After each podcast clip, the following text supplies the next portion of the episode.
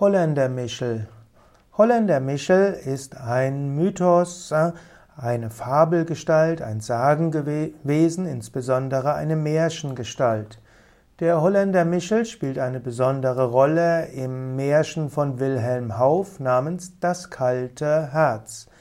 Der Holländer Michel ist dort eine der beiden Gestalten, die der Held des Romans, nämlich des Märchens, nämlich Peter, trifft. Peter trifft zwei, das eine das kleine Glasmännlein, das ist das kleine Geschöpf und das ist ein gutes Geschöpf und dieses Glasmännlein hilft dem Peter auf seiner Suche, währenddessen der Holländer Michel ist das Gegenstück, er ist der Riese und der steht mit dem Bösen im Bunde.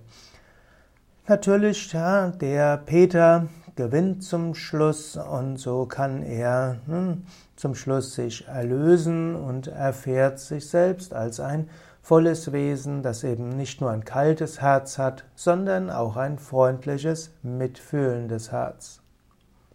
Und so steht letztlich der Holländer Michel als ein Symbol dafür, dass manchmal die negativen Kräfte sehr groß zu sein scheinen, aber die kleinen Kräfte in einem, das Gute, sind oft stärker und können gewinnen.